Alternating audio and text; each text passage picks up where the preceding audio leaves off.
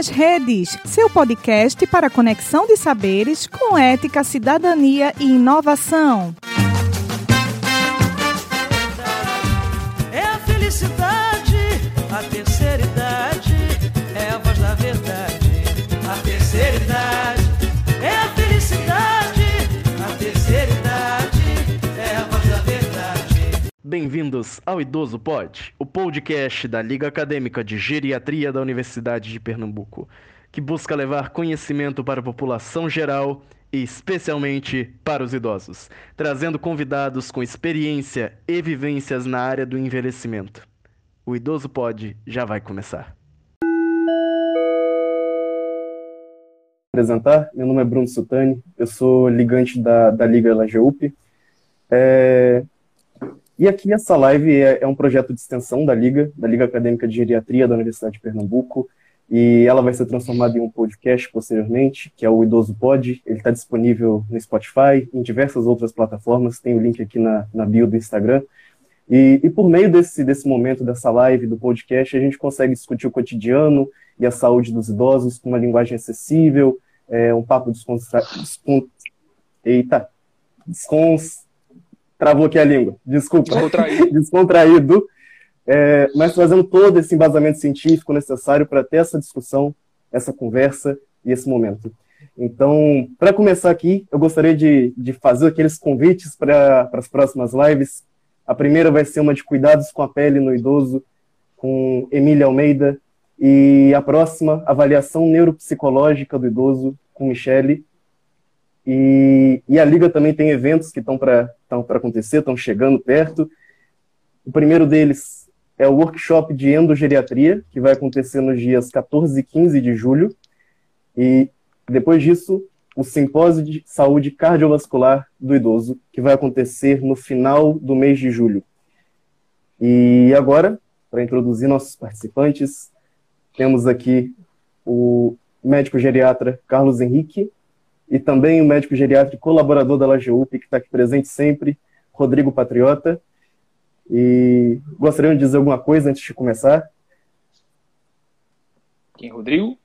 Não, doutor Carlos, pode, pode falar. Sinta-se à vontade, doutor Não, Carlos. eu Você é nosso gostaria convidado. De agradecer, de agradecer o convite é, de- e deixar claro assim, eu não sou especialista em gerontecnologia, mas sou muito curioso, estudo muito sobre isso. O Rodrigo convive muito comigo, sabe que eu gosto muito de tecnologia e ele também. E aí a gente procura sempre se atua- se atualizar num- numa, numa área, numa- vamos dizer assim, chamada de sub-área da geriatria, que tem ainda um campo, um horizonte imenso para ser alcançado e a gente está muito atrasado. é, não, não só nós aqui em Recife, Pernambuco, mas assim, o Brasil está muito atrasado nas políticas de implantação que vão é, diretamente, estão diretamente relacionadas com a, com a inclusão digital dos pacientes, das pessoas idosas e ou das pessoas que estão se tornando idosas. Então, é uma oportunidade. Então, a gente tem que aproveitar toda a oportunidade para discutir tecnologia médica, tecnologia em saúde, principalmente voltada para melhorar a funcionalidade e qualidade de vida dos pacientes idosos. Perfeito. Carlos, é, a gente, eu tento sempre começar a live e, e abrir com, com- com uma pergunta que é falar um pouco do seu histórico, do seu, do seu envolvimento com a geriatria, com o cuidado idoso, da sua formação. Traz para a gente aí um pouco do, do seu histórico. Só falando um pouquinho, doutor Carlos foi, foi, foi meu preceptor de residência, né? Lá no, no Oswaldo. Cruz. Hã? Entregando a minha idade aí. Não, mas eu terminei agora. Terminei agora em fevereiro, faz pouco tempo. Então, o doutor Carlos foi, foi meu, meu preceptor de, de residência, um grande preceptor que me ensinou muita coisa e ainda continua ensinando. Mas fala um pouquinho aí do, do seu histórico, doutor, e, e do seu envolvimento com o cuidado com o idoso. Então, para falar resumido, eu entrei na faculdade querendo ser oncologista. Passei a faculdade inteira querendo ser cardiologista, até porque, como eu sou velho, na minha época não tinha geriatria na graduação, a gente não tinha nem nenhuma noção de geriatria na graduação. Aí, na residência de clínica, eu vi que eu não gostava nem de oncologia e nem de, de, de cardiologia, nem oncologia nem cardiologia. Que, assim, gostava, mas não para ser especialista e fazer isso a vida inteira. E, e fiquei em dúvida no R1 e alguém, algum amigo meu R1 disse que chamou atenção para uma coisa que eu, que eu não tinha, que não tinha chamado atenção para mim, que era a minha predileção e, e a, a, a, pelos pacientes idosos, como eu gostava de atender tanto ambulatorialmente como como é, na, na, no internamento os pacientes idosos e aquele perfil geriátrico mesmo, paciente multimórbido, paciente frágil, paciente super dependente. Mesmo assim, não tinha contato com a geriatria, não existia geriatria em Recife ainda, é, institucionalmente falando, é, oficialmente é, organizada. E aí fui fazer o opcional para ver se era isso mesmo, se era apenas uma, uma afinidade com idosos que não necessariamente seria traduzido na, na especialidade da vida inteira. E fiz a, a, o opcional e votei decidido que eu não faria outra coisa a não ser é, tratar é, de pacientes idosos. Né? Não abandonei a clínica geral, gosto de fazer a clínica geral, mas eu tenho é, uma paixão pela, pela geriatria. E aí votei ser, é, com a certeza de que seria de que seria geriatra. Gosto muito de, de conviver com idosos e além de trabalhar com eles é, é, é, acaba sendo um, um, um, prazer mais do que um ofício. Uh, me sinto plenamente realizado e outra coisa que também me atraiu para a geriatria é a oportunidade de viver num um, um contexto interdisciplinar, multidisciplinar, que nas outras especialidades eu não, não senti não senti tanto essa, essa pegada. Né? E aí depois, se ele tivesse tempo, ia discorrer mil e uma, é, mil e um atrativos da geriatria. Quem quiser depois conversar comigo, né, eu fico à disposição, que eu sou um super incentivador, sou muito bem realizado, na, me sinto muito realizado nessa, nessa especialidade. É muito legal essa coisa de, de como cada um constrói sua especialidade, né? Porque é até uma, uma angústia da, da garotada, né? dos, dos residentes, dos estudantes, definir a especialidade. Né? Quando, quando você escuta de, de alguém consagrado que, que divagou por outras especialidades, pensou várias coisas e definiu em algum momento a especialidade, é muito interessante. Né? Eu acho que dá uma tranquilidade de que chega esse momento, você se encontra e segue, né? É, você tem que esperar ser tocado, né? Então eu fui tocado, é. acho que resumindo tudo que eu falei, eu fui tocado pela geriatria. Pensei em outras, e, e acho que a geriatria me encontrou, eu, que não encontrei, eu não encontrei a geriatria inicialmente, ela que me, que me, que me encontrou. Enfim, vamos Daniel lá começar. colocou aqui, ó. Daniel, Daniel colocou... colocou aqui. Ele colocou que Dr. Carlos foi preceptor de metade dos geriatras de Recife. Um ancião. Um ancião. Um ancião que não casou com a dermato à toa, né? Eu casei com a dermato para poder disfarçar essa, Fica jovem. Essa, essa, essa estrada tua. Diz aí, Brunão. Doutor Carlos, para começar, quais são os principais mitos e, e preconceitos que, está relacionado a isso dos idosos usarem tecnologias? É, é eu gostaria de começar. Tá cortando. Acho que o teu áudio acho Cortou que o, o fone caiu. Do geriatra e do. Pronto. E de, é de especialistas de gerontologia, eles é, é pesquisar e encontrar meio envelhecimento bem sucedido. Né? Então, se perguntar assim, uma das, uma das perguntas é, o que é qual é a missão do, do geriatra?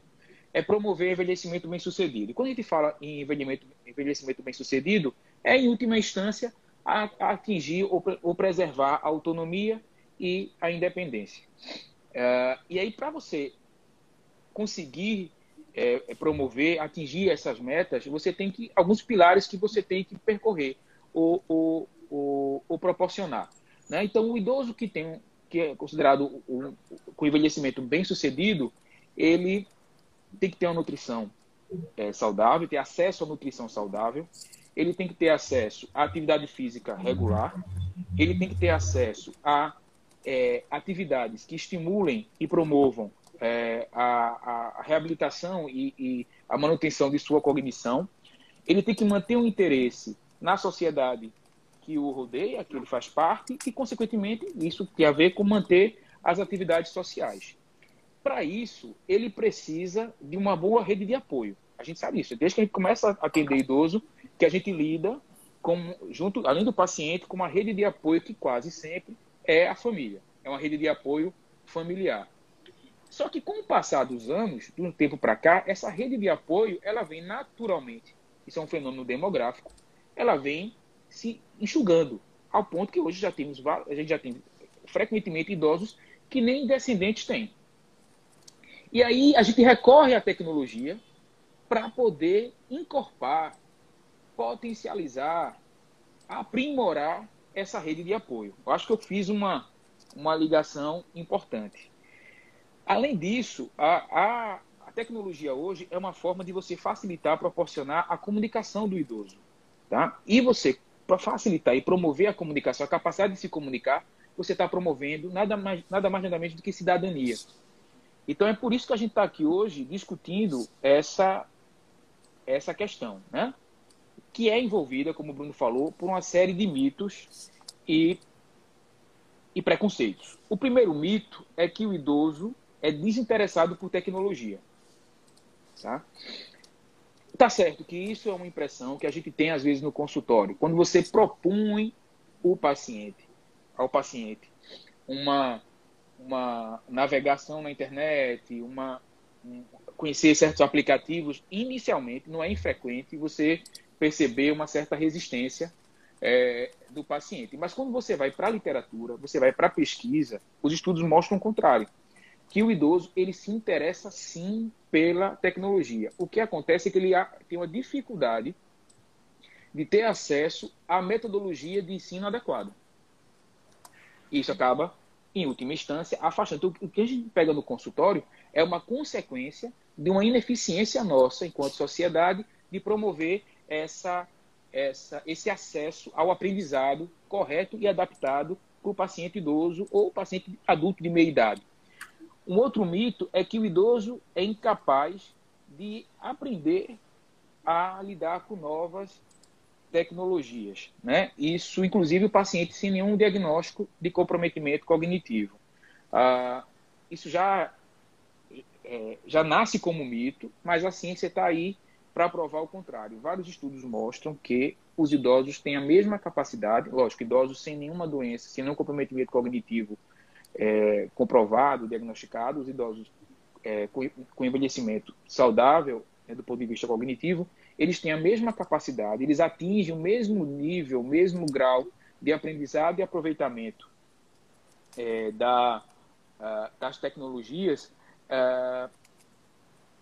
que o paciente mais jovem. A diferença, às vezes, é a velocidade que ele alcança essa, essa, esse aprendizado, e isso depende muito, muito mais da, da metodologia e do que é oferecido para o paciente do que a capacidade dele, do que a, a, as condições cognitivas de, é, propriamente ditas. Tá? Isso acho já falei de dois mitos. É, eu vou falar dos mitos que eu lembrar. Né? Eu enumerei alguns aqui, mas aí a gente vai, é, se Rodrigo e Bruno lembrarem de mais, a gente vai, é, como é que se diz, derrubando esses mitos aqui. Um outro mito é com relação à inserção é, tecnológica, propriamente dita, a inserção à internet. Porque o que se acha, isso é um erro, é mais um erro do que um mito de que basta você apresentar a tecnologia ao idoso e você prover é, para o idoso, é, deixar o idoso provido de uma boa internet, de, bo de um bom aparelho, de um bom smartphone ou, ou, ou, de um bom computador, que você já é meio caminho andado para ele atingir. Tanto que alguns autores é, defendem é, que você não use, não use mais o termo inserção digital. É um termo, é, são três termos é, que se completam: alfabetização, letramento e fluência digital, seriam as três etapas que o idoso deveria percorrer para ser considerado inserido na, na, no mundo tecnológico. Né? Então, a, a, alfabetização seria a inserção propriamente dita, é você apresentar a ele, a ele as ferramentas, é, como lidar com essas ferramentas, computação, computador, os programas, é, os aplicativos. A, o letramento é o, a execução do, do do dos procedimentos, como pesquisar na internet, como editar texto, como baixar aplicativo, como realizar equipamento, como lidar com câmera, né? E a, a fluência digital é quando o paciente já consegue criar conteúdo. E, e aí você vê que é uma, é situação muito mais complexa do que você simplesmente inserir ou não o paciente no, no, no mundo digital. Eu lembrei agora desses três problemas. Eu não sei se o Rodrigo tem algum mito que eu deixei que eu deixei passar. Não, agora sim, a, a, minha impressão em, relação a isso, de, do que o senhor falou, em, em relação a, a, aprender tecnologia, eu acho, que, eu acho que a gente tem hoje uma coisa que a gente acabou se perdendo no tempo, que eu acho que foi da nossa época, e hoje não tem mais nenhum, não tem sentido para as novas gerações, que eram os cursos de informática. Né? A gente eu ainda peguei. Uma... Pois é, a gente, a, gente, a gente foi de uma época de mas a gente ainda é mais um pouquinho antigo, Bruno. A gente foi do, da época do curso de datilografia. Isso. E essa geração e... que a gente atende agora fez datilografia. Fez datilografia, então sabe datilografar, né? E assim, mas que a gente perdeu no tempo os cursos de informática. E a gente hoje cobra que o, que o idoso esteja conectado, né? Ou cobra, ou, ou espera que o idoso esteja conectado de uma coisa que ele não, não, não aprende na forma que ele sempre aprendeu durante a vida de maneira tradicional a utilizar, né? E aí a gente pega agora e as, as novas gerações já nascem com tecnologia, já nascem mexendo e é, é natural. Mas para algumas gerações pode se tornar natural, mas ainda não é. E talvez se a gente tivesse mais acesso nesse sentido de, de curso, mesmo curso de WhatsApp, curso de Facebook, curso, sabe, até de, de, algum, de algum nível talvez de, de entre aspas, de etiqueta, de etiqueta é, digital, né? De, a gente, até a gente, a gente vê os mais velhos às vezes cometendo pequenas gafes para gerações mais novas na internet. E é simplesmente porque não é, talvez, a, não é aquilo que eles aprenderam a, a lidar a vida inteira, né? Isso. Agora, é, e, e só completando aqui o, falar, o, o, que, o que vocês falaram, é que, por exemplo, eu nasci ali na, no, no, finalzinho da década de 90, 96, e, e assim, já nasce num, num, contexto de tecnologia maior do que vocês, mas ali era na época da internet escada, então assim, se errasse qualquer coisinha, tinha que pensar com muita sabedoria como que usaria aquele pulso da internet no domingo. E, e as crianças que nascem agora, elas viram um computador do avesso. Você está com um problema no seu computador, você olha no YouTube um tutorial, é uma criança de 8 anos te ensinando a arrumar seu computador. Então, você vê que é uma facilidade maior, porque já, apesar de passar por todas as etapas do aprendizado, já é algo intrínseco na, na, na, na formação de, desses jovens é, de estar inserido nessa tecnologia. E, né? É, mas não sei se você pegou essa época, Bruno, que tu é novo, tu não, viu, tu não conheceu nem Ayrton Senna, mas veja. Veja aí, isso é, é, é como um marco de, de geração aí é, a, os pacientes que a gente atende, eles vieram de uma época que o avanço tecnológico para eles era comprar um videocassete, levar para casa e, e para você começar a usar o videocassete demorava horas, porque tinha que alguém, algum membro da família lia o manual para poder você mexer e não quebrar, e o outro fazia os testes, enfim, mais ou menos de 24 horas que você conseguia botar a máquina para funcionar. Agora, a gente precisa correr com a adaptação, tanto do ensino como do atendimento geriátrico e gerontológico é, é, adaptado à tecnologia, porque os números, é, houve um, vamos dizer assim, um catapultamento, acho que não sei se existe esse termo, da, do interesse geriátrico ou do idoso pela tecnologia. E eu, eu hoje, para poder me preparar melhor aqui para a live, eu fui revisar os números, porque eu já, já tive outras discussões é, alguns anos atrás sobre gerotecnologia e eram números completamente diferentes. Em 2019, quando a gente discutiu isso na Geronto Recife, é, na mesa no Geronto Recife, a gente estava falando de uma taxa que variava entre 14% e 24,7%. Essa era a taxa é, do comitê, é, é, o de 14% era um número levantado pelo Comitê Brasileiro de Gestão em Internet e 24,7%, 25% era o número é, encontrado pela, pelo IBGE, de idosos que usavam quase diariamente ou quase, é, é, diariamente ou quase diariamente a internet. Aí esse ano, já no um ano e pouco de pandemia, a Confederação Nacional de Dirigentes Logísticos encomendou uma pesquisa em fevereiro agora. E eles encontraram na amostra estudada, uma amostra de mais ou menos 500 idosos, que 97% eram, declararam que usam a internet praticamente diariamente. E, e essa mesma entidade tinha feito uma pesquisa em 2018 e tinha achado o um número de 68%. Uh, ah, obviamente que isso foi um, um, impulsionamento que a pandemia levou. Né? Então, eles colocaram aqui na pesquisa que a principal motivação é pesquisar sobre conhecimento. Eles estão presos em casa e eles se alimentam, eles é, acharam na internet uma nova fonte de informação sobre economia, política e saúde, principalmente, e também esportes. Aí o que também me chamou a atenção é que ficou em segundo lugar o uso da internet para é, interação social. Então, quer dizer que ainda eu, espera, eu esperava, se eu fosse é, é, tentar prever o resultado da pesquisa, eu achava que. Cortou o som? Tá cortando o som. Tá cortando, né? É o, é o, o fone. O idoso, ele ainda ele ainda prefere pessoal, né? Ele ainda dá preferência a, ao encontro físico. Uh, mas mesmo assim, essa porcentagem que foi agora de 61% de uso da tecnologia para encontros e para interação social, ela passou de menos de 30% para 61% só durante, durante a pandemia. E provavelmente isso vai ficar. Né? Então a pandemia vai passar e esses idosos estão inseridos, não sei, a gente vai depois ter que analisar se de forma correta e eficiente, mas eles estão é, é, assimilaram agora a, o uso da internet e a gente vai ter que acolhê-los de maneira correta e usar isso para o benefício é, dele para um cuidado, um cuidado melhor. E só mais um dado da pesquisa: até 2018, a maioria desses idosos usavam computador. E computador é o padrão, né? o, desk, o, desk, o desktop, né? o, o PC, o, o, personal, né? o doméstico.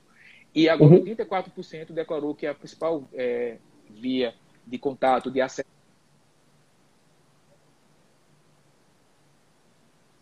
Está cortando. É porque está descarregando carregando, acho que eu vou dizer do fone. Né? Acho que é melhor certo. deixar no alto-falante. É... Talvez. Diz aí, Brunão. É, então, gente, é, lembrando aqui que vocês podem deixar sua, suas perguntas aqui nos comentários. É, as pessoas estão gostando demais da live, doutor. É, Bia Gênesis falou muito interessante. O gerontólogo Marcio, Marconi falou excelentes considerações. É, doutora Simones Pereira falou, doutor Carlos, o melhor geriatra do Brasil. É, Conceição Ponto falou? Souza falou que, que quer ser sua paciente. São todos amigos. São todos amigos. Todo mundo está gostando da live. Que bom, que bom. Que bom. Espero que gostem, que gostem mesmo. A gente gosta muito de, de conversar sobre, sobre tecnologia. Espero que a gente converse cada vez mais. Que isso seja a primeira de, muitas, é, de muitos encontros que falem sobre tecnologia e, e de conversas como essa a gente parta para ações mais práticas. Né? E, claro. Ah, só uma coisa antes da gente passar para outros tópicos. Existe um mito, não é um mito, é um problema. Acho que eu vou classificar como um problema a ser enfrentado. A, a, os nossos pacientes é, é, é, o grupo de usuários de internet que mais se preocupa com golpe e com, e com, e com crimes, né? ao mesmo tempo é o grupo mais vulnerável. Então nós estamos errando, nós como sociedade, nós estamos errando em, é, em promover a segurança.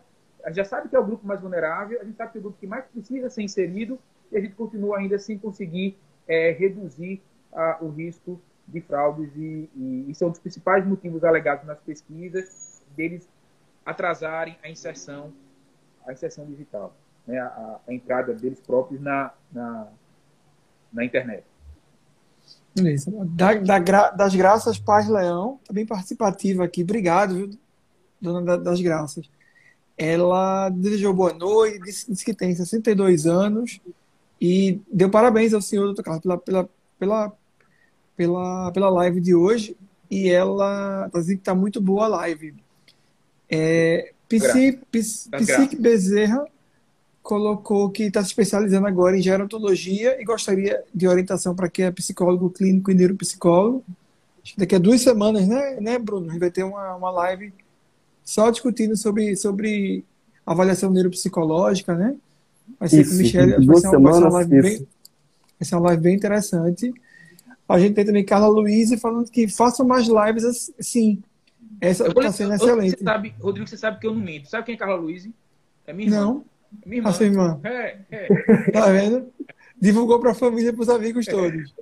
Que bacana. Tá bom. Que bom. Tá valendo, a gente né? Sim, sim, sim. E assim, a gente tá, a gente tá fazendo live toda semana, viu, Carla? Então, quiser acompanhar a gente aí, normalmente nas quartas, hoje, essa semana a gente acabou fazendo na quinta. Mas toda quarta-feira, 8 horas, a gente, tem, a gente tem feito nossa, nossas lives. Então, se puder continuar assistindo, será, será muito bem-vinda. Muito bem-vinda. Não é isso, Bruno? Perfeitamente. Manda a próxima. E, e aqui dando segmento, Pode falar. o...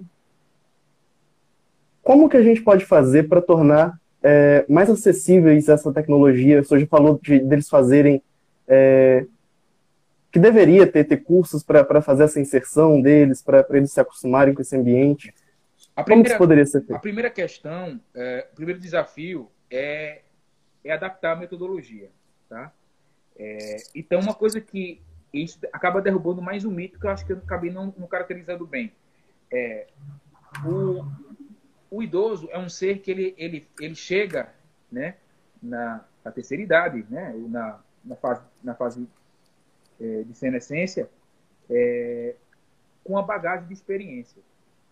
E isso, se bem usado, se bem aproveitado pelo instrutor, pelo professor, acaba facilitando ainda mais o aprendizado. A outra coisa é que as- muitas vezes o instrutor esquece que o idoso gosta de aprender é, através de metodologias que se voltem para a resolução de problemas.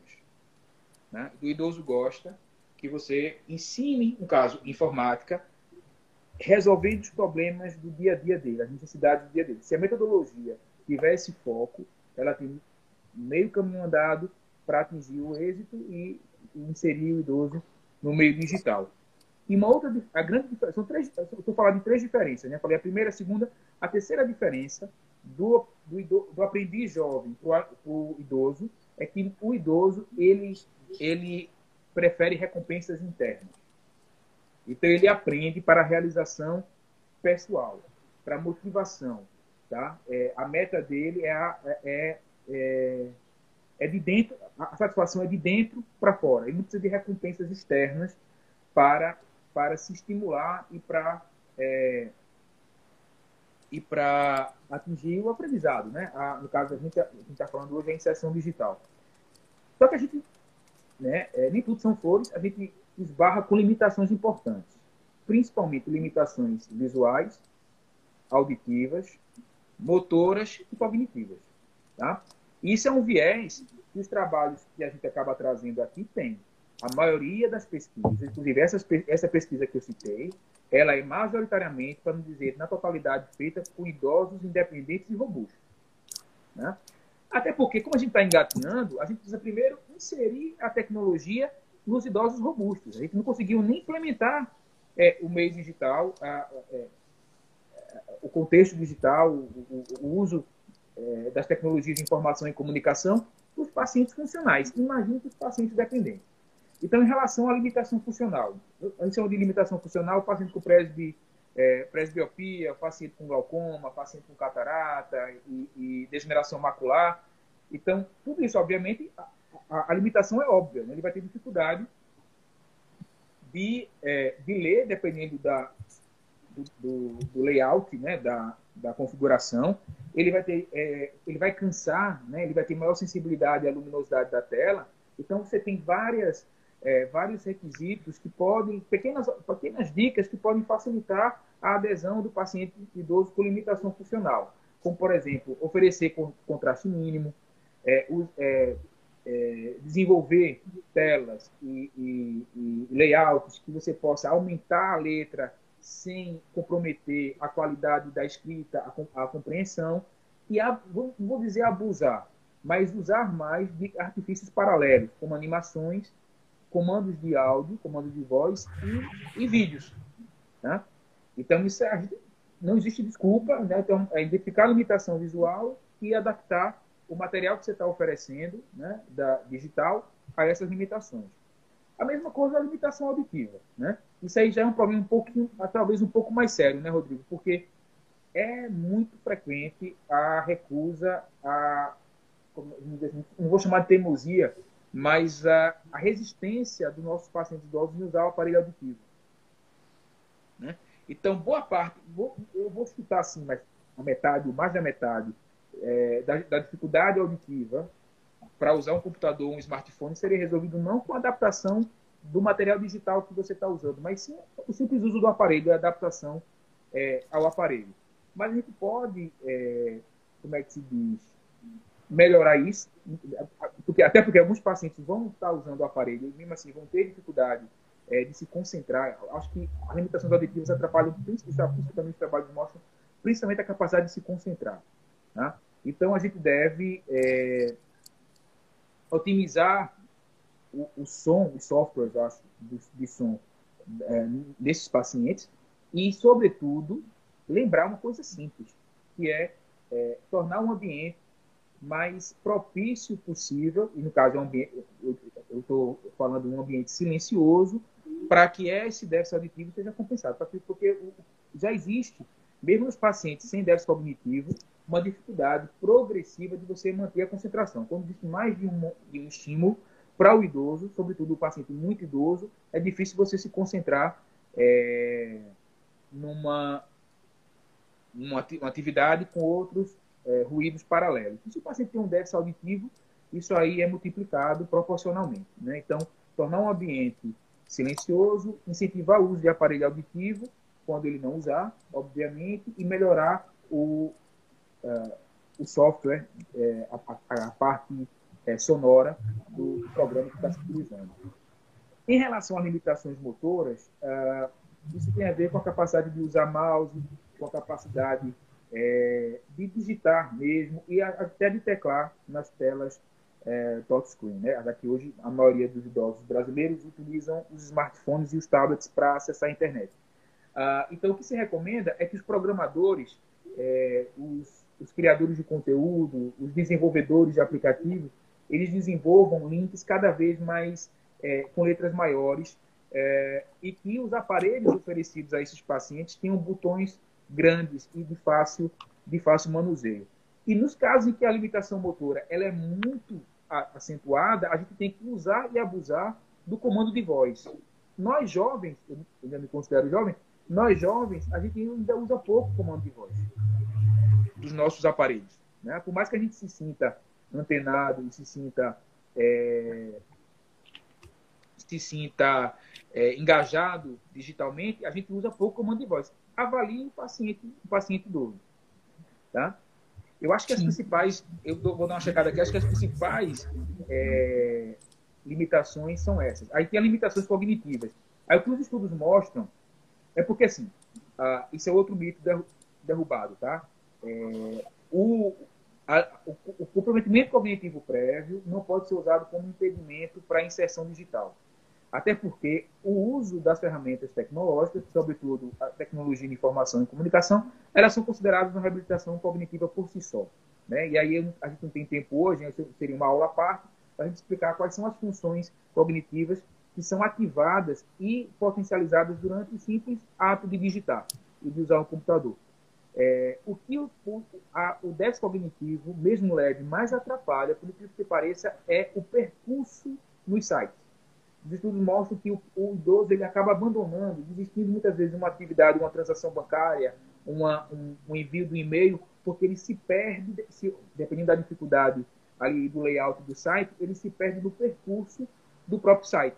Ele às vezes se perde mesmo, não sabe é, qual é a página que está e qual é a página I. Então, o que se recomenda é que aí, o, o termo em inglês aí foi traduzido para migalhas de pão.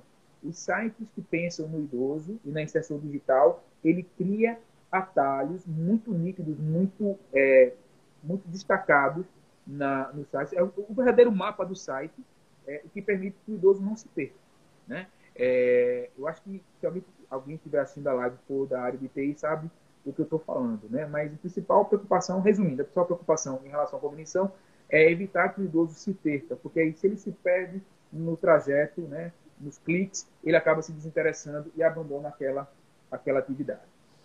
É, é fazer com que realmente seja algo intuitivo, né, de ser usado, que não seja algo complexo. Isso. Mas um o labirinto, pessoal né? TI já está já tá de olho nisso. Comercialmente, o pessoal já está pensando nisso. Né? E, já, e isso tudo é baseado em pesquisa e viu que você conquista a adesão do paciente ao site é, é, o, o, melhor site para idoso é o que tem um bom mapa.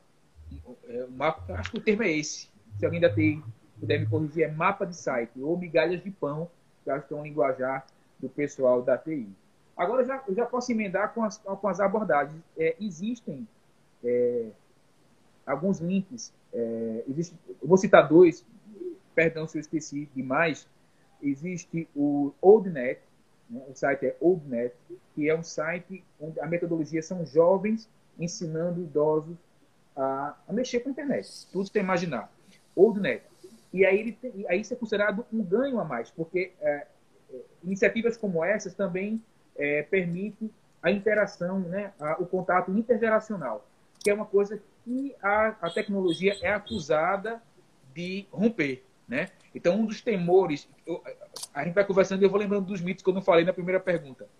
Um dos mitos é que a tecnologia pode afastar gerações diferentes. E iniciativas como essas provam que não. Na verdade, uh, o, o, jovem ensinando o idoso a mexer com internet e com dados é uma forma de reaproximar neto e avô, por exemplo, né? essas, essas gerações. A outra iniciativa, de outro site, que é, é que é um, um, uma que é um do governo, se eu não me engano, é uma iniciativa do governo. Deixa eu pegar aqui o nome que eu, eu, eu guardei aqui para para vocês, para mostrar para vocês. É o projeto Idosos Online, Idosos Online, tá? Ele tem seis módulos e na verdade ele não é para o idoso entrar e aprender é, diretamente a mexer com dados. Eles é uma plataforma para nos ensinar a ensinar os idosos. Então, o nome é Projetos Idosos Online. Aí você tem aqui o módulo 1, que é de alfabetização, alfabetização digital. Módulo 2, Aprendendo na Rede. Módulo 3, Construindo Nossa Rede Gerontológica. Módulo 4, Utilizando websites em tablets e PC. Módulo 5, Utilizando websites em smartphones. E o módulo 6, Jogos em websites. E teve alguém aí das perguntas que perguntou se vale a pena jogos online, vale, vale sim. Já estou adiantando, a, acho que o Rodrigo ia responder essa e eu acabei adiantando a, a, a resposta. Eu esqueci quem foi, me perdoe, mas alguém perguntou aí se vale a pena. É, acho que foi o Psique Bezerra. Isso. Foi, foi Psique Bezerra. Você tem vários estudos mostrando o benefício de jogos online. E aí esses cursos, tanto o OldNet como a plataforma Idosos Online, um, do, um dos módulos é ensinando o idoso a jogar é, no, no website, né, na, na rede, na internet, na rede mundial de computadores. Deixa eu só. Aqui só dando segmento um a, a... Não, Bruno, lê pode, comentário. Pode falar à vontade, só ia falar que, que, que a Lúcia Senna ela falou que tem 66, ela tá achando excelente, não tem palavras. É, Alexandre Nunes falou excelente, o povo tá gostando bastante da live. Joia, fico feliz. É, de uma coisa que o senhor falou, que foi em relação ao aparelho, a questão auditiva, né, o aparelho auditivo, né? Eu acho que o, o grande problema é que a gente, quando a gente fala de tecnologia, uma das coisas que acontece com o tempo é baratear o acesso à tecnologia. E, assim, eu acho que o, o grande limitador hoje em relação a, a, ao acesso a essa tecnologia do aparelho auditivo ainda é o custo que por mais que você tenha aparelhos que inclusive são doados por algumas instituições, esses aparelhos, não sei a experiência do seu com os pacientes, mas são aparelhos que o, o idoso não consegue se adaptar de jeito nenhum. Eu falo isso por experiência dentro de casa, eu tenho um, uma idosa, uma parente que tem, tem déficit auditivo e ela, a gente teve que comprar um aparelho que era bem caro, porque os outros ela não se adaptava e teve que usar um aparelho que, lá, foi em torno de 10 mil reais. Que para a grande maioria da população brasileira e talvez mundial é, é muito pouco acessível, né? É uma tecnologia que a gente não conseguiu avançar no sentido de baratear para inserir o idoso no mundo, né? Para reinserir, para ele continuar do ponto de vista sensorial ativo, né? É, eu sei, eu, eu não tenho dados para trazer agora, até porque não é o foco, né, Rodrigo? Mas é a minha impressão que você tem é raríssimo a gente ver no consultório alguém muito satisfeito com o aparelho é, auditivo, né? E isso, e não estou culpando os aparelhos, nem os otorrinos, nem os fonoaudiólogos. É, eu acho que a gente está errando aí, talvez no, no, timing de começar. Acho que é uma coisa muito mais complexa que a gente precisa precisa entender melhor, porque existem histórias hilárias, né? De idoso dar descarga no, no aparelho para pararem de mandar ele usar. aparelhos caríssimos, do idoso e sair na rua e voltar sem um aparelho que entregou para uma pessoa na rua, uma pessoa é, que tinha déficit auditivo também, a pessoa se livrou. Então, assim, eles pegam. É, a, a, maioria não se adapta e tem alguns que pegam ojeriza ao, ao aparelho auditivo, né? E esquecem quanto foi caro e simplesmente se livram como se fosse um aperreio a mais na vida deles o uso do, do aparelho. E a gente fica é, muito preocupado porque é difícil. Se é difícil promover a inserção digital em quem já tem audição é, suficiente, imagine um idoso que não tem. Agora, Sim. eles também, é um, um, inimigo que a gente tem que afastar é, para poder reaproximar e sempre aproximar o idoso da tecnologia é o medo de golpe. Aí eu não conhecia, me preparando para a live, conheci é, dentro do o site do Comitê Brasileiro de Gestão da Internet, ele é muito bom, é, é, tem muita coisa, e aí lá dentro, um pouco escondido, está um manual, uma cartilha, para a gente, ter no consultório, e tanto geriatras como os especialistas de gerontologia, para ensinar o idoso a que a internet não é uma inimiga. Então, ele, ele aborda, o, o nome do, do manual é Internet Responsa, no linguajar, na gíria, responsa, mais 60 mais. E aí ele tem lá como escolher senha, como proteger a senha, como configurar, é, passo a passo de como configurar as políticas de privacidade dos aplicativos e dos sites. É, uma outra coisa é como criar senhas fortes. E uma coisa que é importante, os idosos, é, como eles não estão acostumados a viver no mundo digital, eles também não têm noção de conduta ética dentro da, da, da rede social. E muitas vezes praticam crimes sem saber. Crimes de discriminação, crimes de danos à imagem e reputação. E aí nessa cartilha tem dizendo como se posicionar, o que evitar fazer, que tipo de comentários não podem ser feitos, qual é o direito, qual é o limite é, de exposição na rede social, que é uma coisa difícil. É, é, é difícil para um médico e para um, um, um, especialista em gerontologia é, abordar tudo isso numa consulta, né? E também, às vezes, é constrangedor para o neto ou para o filho ensinar ética e comportamento para o pai e para a mãe, ou para o avô e para a avó. E aí a gente tem essa cartilha, que deve, e depois eu vou ver outros materiais semelhantes, tem essa cartilha com, com a linguagem muito apropriada para o paciente idoso. Isso pode até, até ser impresso e entregue ao paciente que se interessar e que esteja engajado na, no mundo digital. Eu achei, achei super, super oportuno, né? A palavra é super oportuno, a, super oportuna a divulgação dessa, dessa cartilha. Então é internet de responsa 60 mais está no site do, do Comitê de Gestão de Internet do Brasil, o Comitê Brasileiro de Gestão de Internet. Deixa eu ler mais aqui. Teve Anne G. Santos, que, disse que tem adorado as lives da gente, porque nos guia como cuidar dos nossos idosos com uma visão técnica, clínica e não só emocional. É, doutor Carlos, você falou, falou um, um, introduziu a questão da socialização dos idosos, né? De como a tecnologia pode socializar.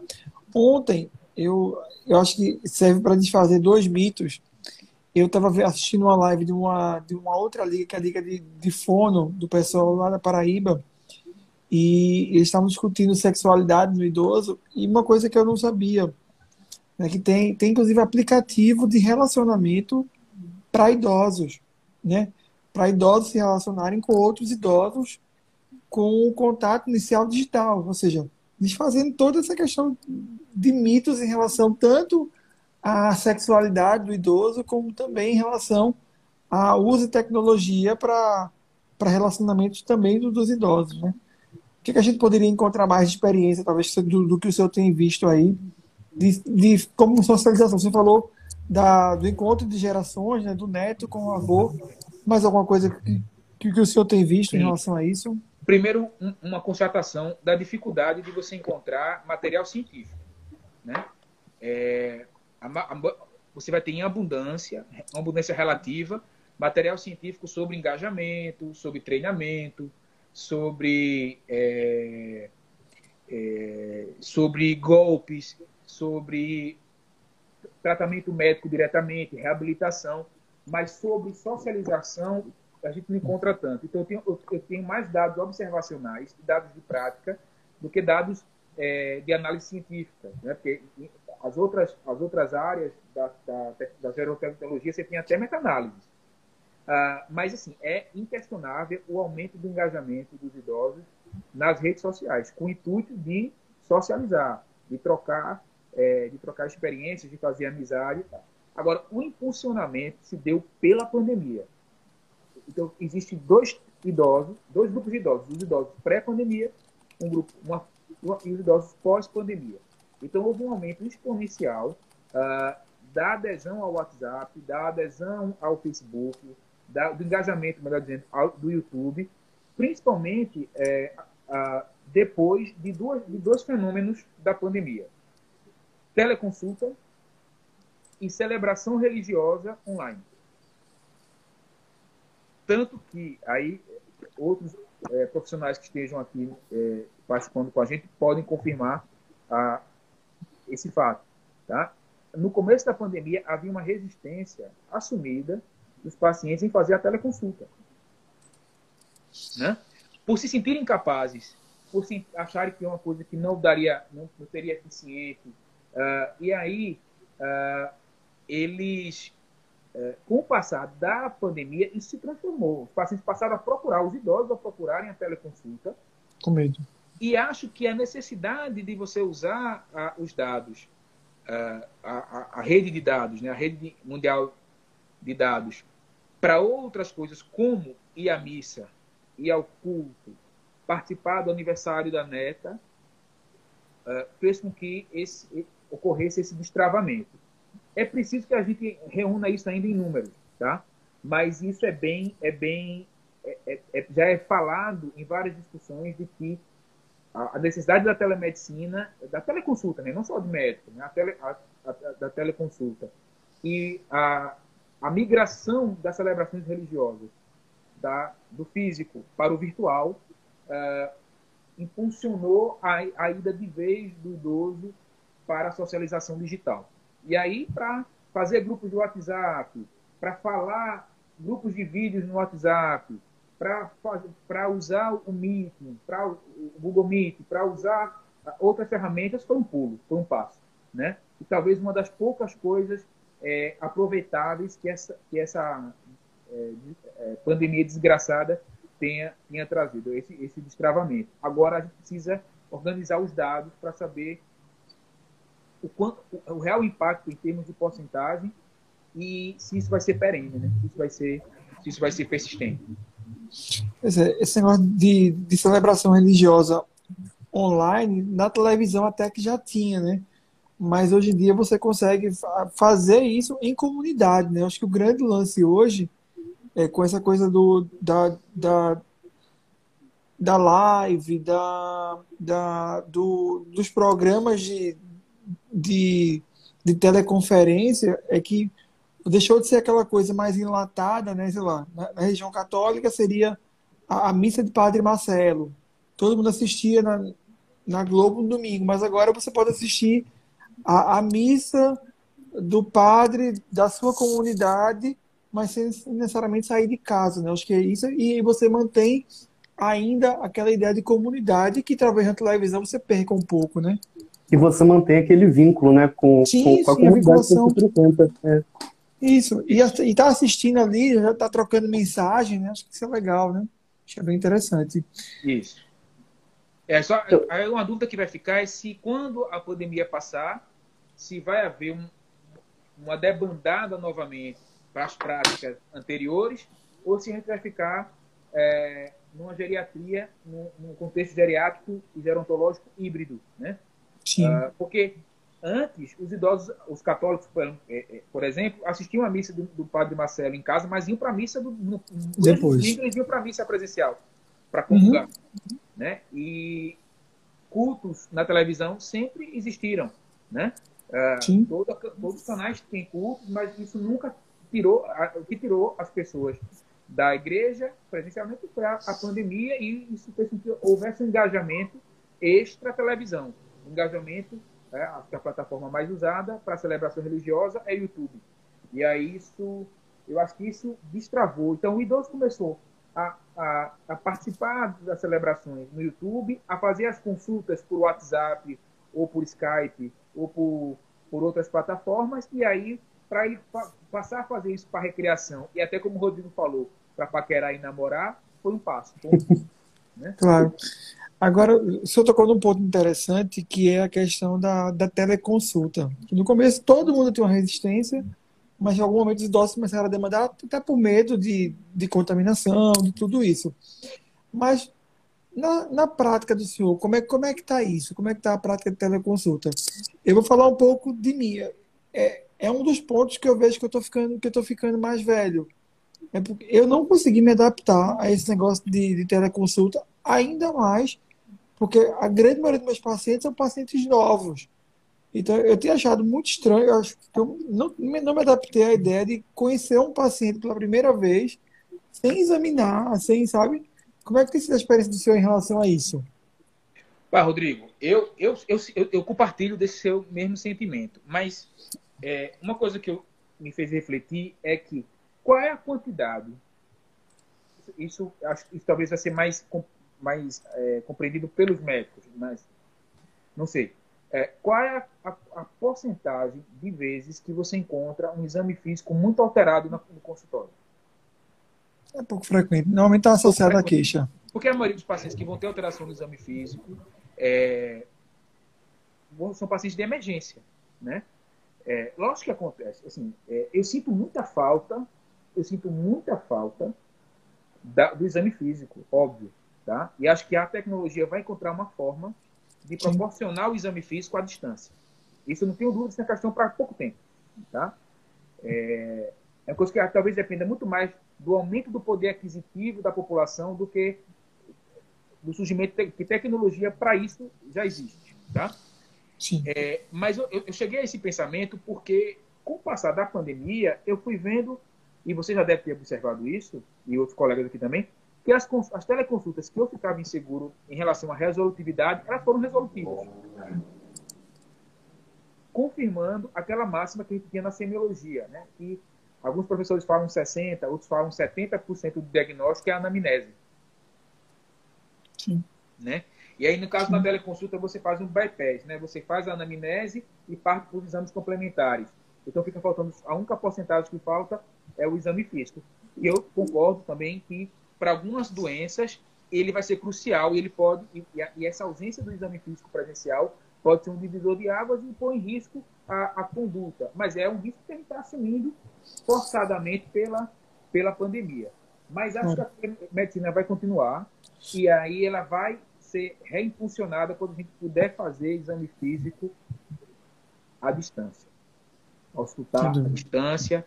Eu não sei como é que vai ser a palpação mas a ausculta à distância a gente já tem condição, já teria condição de fazer, só não tem tecnologia acessível, só não tem acessibilidade da tecnologia, mas condições técnicas para se examinar à distância, é, fazer teleexame a gente já tem. É, doutor Carlos, a, a gente sabe que, que a tecnologia no âmbito da saúde é algo muito interessante, porque ela torna a saúde como algo acessível, ela torna a saúde como algo é, bom para pessoas que podem estar excluídas de alguma forma, como, por exemplo, aplicativos que, que fazem uma, uma tradução é, de Libras, por exemplo, para facilitar essa comunicação, ou, ou algo que, um artigo que eu li quando, quando eu estava no início da faculdade, sobre, por exemplo, com crianças, é, pacientes oncológicos pediátricos, que, que durante os tratamentos com químio, é, botavam aqueles óculos de realidade aumentada e, e notava que, que, tinha um relato menor de, de, dor desses pacientes durante essas sessões. Então, eu gostaria de perguntar para o senhor é, como que a tecnologia ela pode, pode auxiliar no tratamento de idosos é, nesse contexto assim, da tecnologia e tudo. Da parte médica, da parte de tratamento direto de doenças, o impacto maior da tecnologia no, na geriatria é na adesão ao tratamento. Quando a gente faz uma revisão é, bibliográfica, a maioria dos trabalhos publicados de alto poder, né, de alto poder estatístico, eles avaliam o papel da, da tecnologia aumentando a tomada correta das, medicação, das medicações e a adesão do tratamento em si. Né? É, e aí eu, eu, posso citar, eu não sei se todo mundo que está assistindo conhece as chamadas caixas de pílula, ou pillbox, como são chamadas é, em inglês né, que são caixas que podem ser é, apenas é, analógicas e você tem agora as, os pillbox inteligentes. Então, boa parte dos trabalhos científicos eles utilizam dispositivos como como a, a Biopox, a Biopox, a, as Pillpox. Uh, só para ficar num exemplo, tá?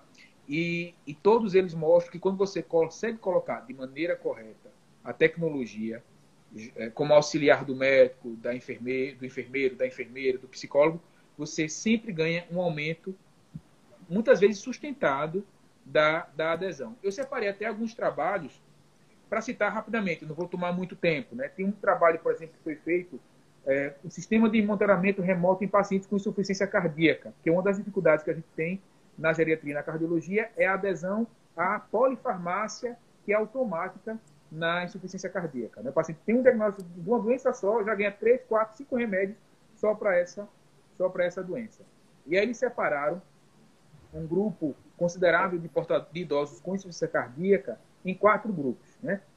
Sub, subgrupos. O primeiro grupo, ele tinha em casa uma pillbox, ah, uma caixa de pílula silenciosa.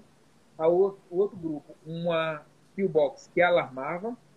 O o grupo 3 tinha um smartphone que tinha um aplicativo que dizia os horários previamente, mas sem alarmar. A pessoa tem, tem que seguir o roteiro. Então, todos eram, todos os pacientes tinham cognição preservada. É, é, é, no início do trabalho, eles foram avaliados. era critério de exclusão, transtorno cognitivo. E o quarto grupo tinha um, um aplicativo smartphone que alarmava. E aí, a conclusão é que, após 28 dias de observação, todos os pacientes tiveram um aumento da adesão da medicação, à medicação, em comparação à, à, à taxa basal, tá? E foi maior essa adesão nos dois dispositivos silenciosos, né? E aí a, a, a discussão é que o, o, os pacientes com cognição preservada não precisam ser lembrados do, do remédio necessariamente, necessariamente. Eles precisam apenas que algo organize os remédios. Eles precisam precisa parecer para o paciente que ele tem uma ajuda, que ele tem um suporte e que ele tá e, e que o erro é, está minimizado, tá? Porque muitas vezes o paciente não toma porque não sabe se tomou, aí, aí prefere não tomar porque se atrapalhou com o horário, ou atrasou, não sabe se pode tomar é, atrasado. E aí esse nesse trabalho, esses dispositivos, além de organizar os horários, eles também tinham ah, eu vi a descrição do trabalho, eles também tinham eh, pequenos, pequenos esclarecimentos é, para, para, é, para problemas do cotidiano. Então, se caso atrasar, esse remédio aqui pode ser atrasado, isso aqui é melhor não tomar, isso aqui é o melhor horário. Então, isso fez com que esses pacientes engajassem mais. E, foi só um trabalho provando a, como esses dispositivos, que são simples, né? A Pillbox é considerado um, um, um dispositivo simples. Um outro trabalho foi de oncologia, que selecionou idosos com doença oncológica, e um dos principais problemas é a adesão ao tratamento e também adesão ao tratamento dos efeitos colaterais. Né? Porque o paciente, ele, às vezes, recebe o um tratamento na clínica oncológica e recebe uma prescrição para minimizar os efeitos colaterais e as complicações pós-químio ou pós-radioterapia. E aí eles dividiram os pacientes oncológicos em grupos e esses pacientes escolhiam se queriam receber as instruções num bracelete, num, né, num, acho que num smartwatch, num celular, no aplicativo, ou SMS, uh, ah, ou então um serviço de assistência por telefone. E aí o trabalho concluiu que os pacientes é, que mais aderiam à tecnologia, eles tinham menos efeitos colaterais, porque aderiam mais ao tratamento sintomático. E eles preferiam receber por SMS a lembrança de tomar o remédio e as orientações sobre os efeitos colaterais. E para finalizar, exemplo de trabalho, tem um trabalho com o paciente com Parkinson. É, é difícil a aderência medicamentosa no paciente com Parkinson, principalmente se ele for multimórbido, e se tomar a dose plena de levodopa, então selecionar, paciente, selecionar idosos que, com Parkinson que usavam levodopa pelo menos quatro vezes ao dia para receberem SMS lembrando das doses. Então, houve um aumento uh, da adesão ao tratamento para 91% após o uso do SMS. E quando eles interromperam o uso do SMS, 80% dos pacientes continuavam com adesão alta. Então, mostrando aí três exemplos de tecnologia aprimorando a adesão ao tratamento. Quando a gente também fala é, de melhora de controle de comorbidades, de doença de uma forma geral, a gente fala de, de aplicativos de lembretes que eu mostrei agora, a Pillbox, ligações de aderência e também wearables e robôs assistivos sociais, tá? Então, uh, o que vem pela frente aí é a presença de robôs na casa do paciente idoso. Oi. Já, já, provavelmente o Instagram deve, deve cortar a live. Está completando ah, tá uma hora. Mas não, não, mas se cortar a gente volta. Tá bom. Viu? Não, mas esse tópico se... eu já encerrei. Senão eu vou ficar não, não, não. de robô e de wearables, vou ficar a noite toda falando. Não, mas é, a gente, é, pois é, mas a gente queria ouvir falar sobre o robô também.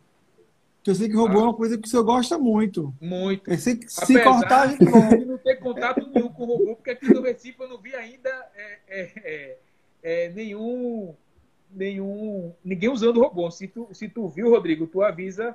É, a, gente quer ver, a gente quer ouvir sobre o robô. Aí se cortar, a gente volta. Se, se o tá. senhor puder, obviamente, para atrapalhar suas férias dos wearables e de robôs, tá? Então, os wearables mais acessíveis. Vai chegar para a gente as pílulas inteligentes, né? Que é a pílula com microchip que vai avisar ao médico, a quem o paciente quiser, ao médico, ao cuidador, aos filhos, se o remédio foi tomado, principalmente para pacientes com doença psiquiátrica ou doença cardiovascular grave. Então, toda vez que o, paciente tomar o remédio, o remédio atingir o estômago ou o duodeno, os responsáveis pelo cuidado eles vão receber um, uma mensagem do aplicativo. Um outro dispositivo wearable muito importante que, é, que melhora a qualidade de vida e a sobrevida dos pacientes são cintos anti-queda, tá?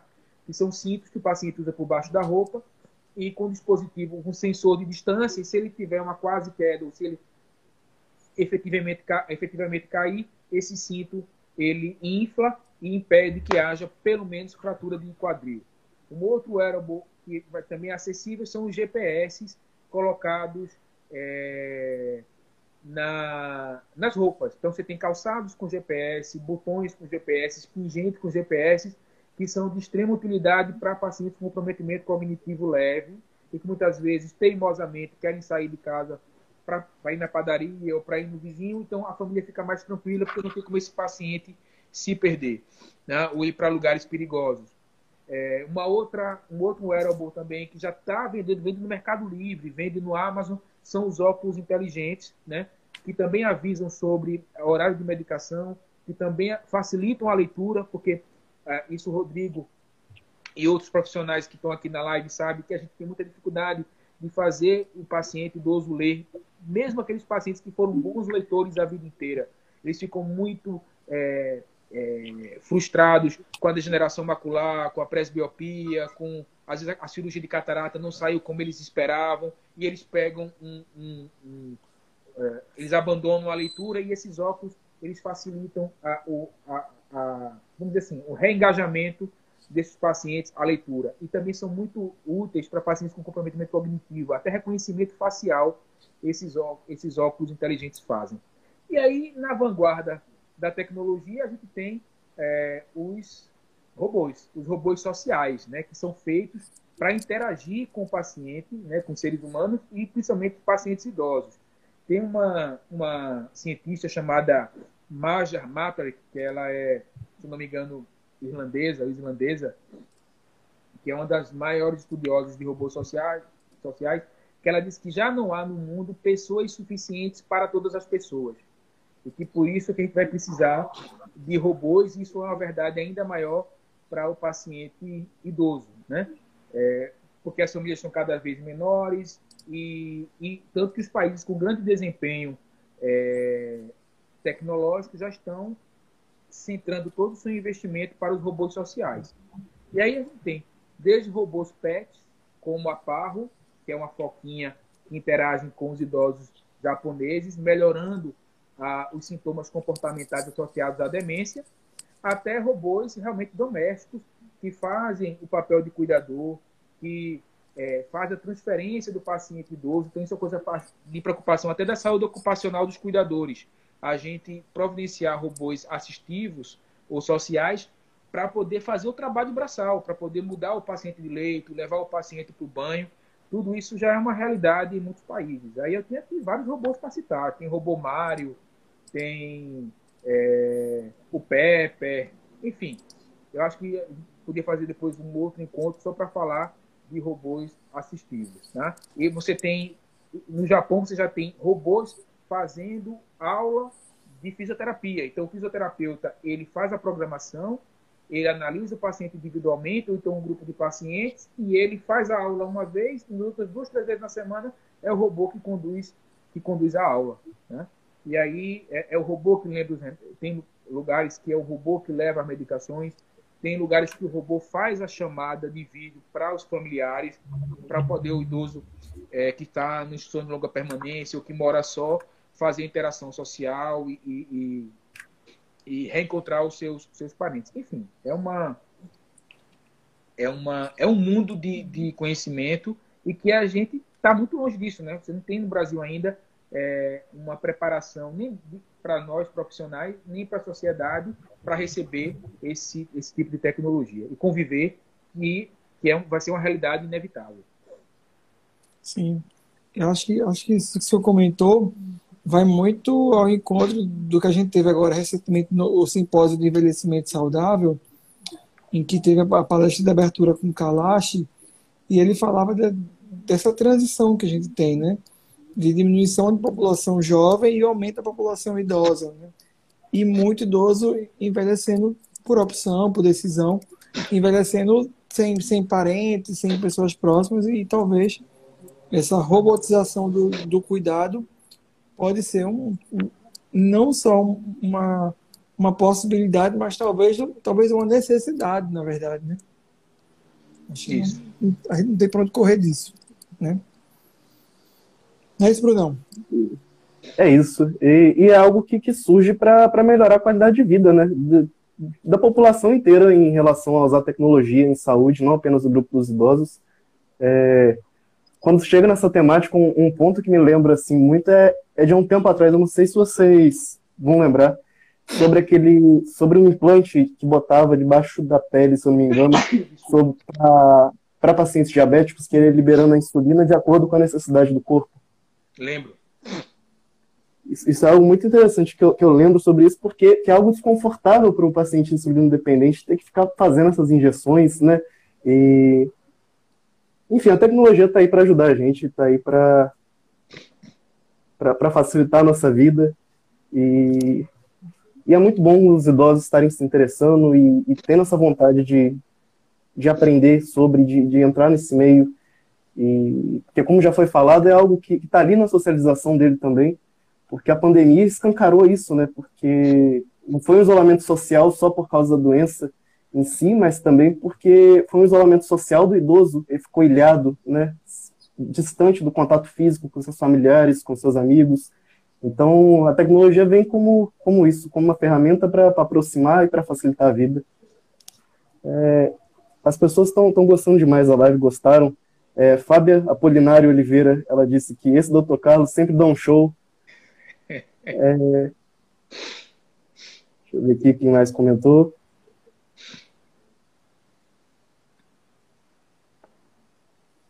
As pessoas gostaram mais.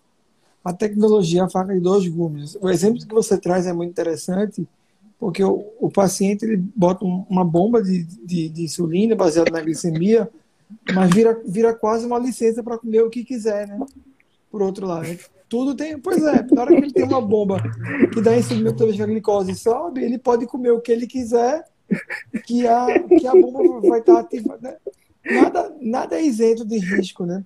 E aí, e assim, ele, quanto mais toma insulina, mais ele tem apetite, né? E aí mais ele come, mais ele usa insulina, né? Que não necessariamente assim, a tecnologia vem para ajudar a facilitar, mas pode ser também um fator que lá ele vai ficar fica mais obeso, piora a diabetes, né? Então tudo, tudo tem, tudo não, não é só maravilhoso, não, tem tem, tem que ser ponderado. Tem que ser ponderado também. Tem, tem seu e, Igual já tem casos na, na, minha família de, de, comer um bolão de chocolate e depois mandar metformina para dentro para compensar. É, sim. Então, sim, então sim. É... A gente tem, a gente tem é, sendo benefici... a gente está sendo beneficiado de, de inovações tecnológicas que a gente tem aquelas inovações que a gente nem nem comemora, porque elas vão entrando de forma natural. Por exemplo, quando eu estava na residência de clínica, o remédio de osteoporose era todos os dias. Só existia bifosfonato diário.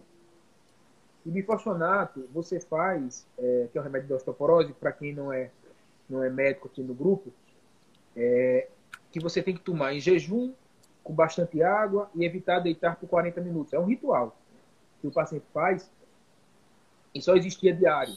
Aí houve uma evolução para semanal. Depois para mensal. Isso é graças à tecnologia, né? Dentro da farmacologia. E depois é, surgiram agora. Desculpa. Saúde. Uma tecnologia suficiente para você fazer injetável. Você faz hoje anual o remédio, o bifosfonato, e tem outra classe que você faz semestral subcutâneo.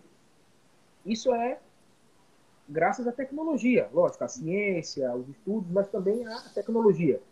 E está aí, para não sei se já está comercializado, mas vai chegar a insulina inalada. Sim. Isso também é graças à Tecnologia. tecnologia. A gente já tem, é, aqui no Brasil, você talvez, a gente, a gente manda, pode mandar o paciente conseguir em São Paulo, mas nos Estados Unidos já está virando rotina, é você fazer um estudo farmacogenético antes de prescrever um antidepressivo. Para você prevenir efeito colateral e prevenir é, ineficácia, né? Para você não fazer um remédio para depois constatar que não, que não deu certo. Então são pequenas coisas que aí beneficiam a medicina e a saúde de todas as faixas etárias, mas que também tem um impacto direto na, na, Na geriátrica. Né? Eu, eu- eu pesquisei recentemente colhe aqui em Recife já, viu? Já faz, Sim, Rodrigo? Depois tu me faz diz, aqui faz que eu tô sabendo não, de faz. Na mais. Na mais. Que ele, ele mandou pro Fleury. Ah. Ele colhe, colhe aqui e eles mandam para eles mandam para lá. Não precisa nem ir para São Paulo mais. Antigamente tem que mandar para os Estados Unidos, na verdade, né? É. Agora o Fleury tá fazendo. né? Você manda pro Amaz que eles mandam, inclusive. Joia. É, então, gente, já passamos aqui de, de uma hora de live. É, eu gostaria de agradecer a presença do Dr. Rodrigo, do Dr. Carlos, por, por estarem aqui nessa, nessa conversa sobre tecnologias, sobre, sobre esse ambiente do, das vivências dos idosos. E, para finalizar, gostaria de, de reconvidar vocês sobre as nossas lives. Semana que vem vai ter Cuidados com a Pele no Idoso, com Emília Almeida, e na seguinte, avaliação neuropsicológica do idoso com Michele. E o próximo evento que temos da Liga, no dia 14 e 15 de julho, o workshop de endogeriatria. Então, mais uma vez, agradeço a presença de todos vocês aqui como ouvintes, participando dessa live aqui nos comentários, se fazendo presente semanalmente, e ao Dr. Carlos e Dr. Rodrigo, que está sempre aqui presente. Obrigado a todos. E é isso.